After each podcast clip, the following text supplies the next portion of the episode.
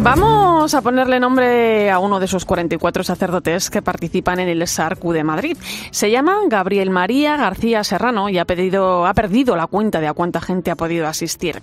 Es parte del Servicio de Asistencia Religiosa Católica de Urgencia desde prácticamente el principio y ha tenido que atender muchas llamadas, algunas lejos de su municipio.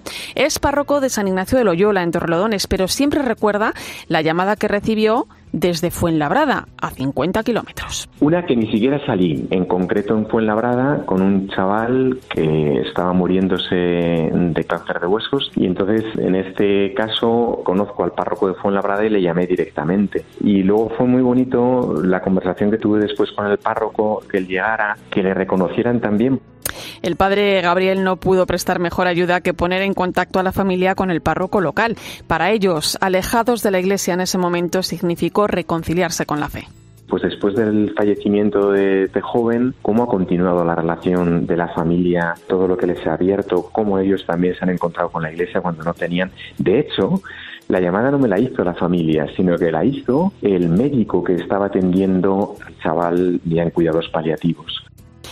Por si acaso las noches que le toca a guardia deja preparados los óleos cerca de la puerta. En una ocasión recibió una llamada de una mujer que necesitaba ver a un sacerdote antes de su operación a primera hora, pero el sacristán del hospital no estaba disponible. Me llama la hija, pues a su madre la tienen que operar al día siguiente y me pide si le puedo llevar la opción. Fue muy bonito porque estaba bastante sedada, sin embargo en el momento en el que ella notó que era un sacerdote, despertó y no solamente le di la unción, sino que también comulgó.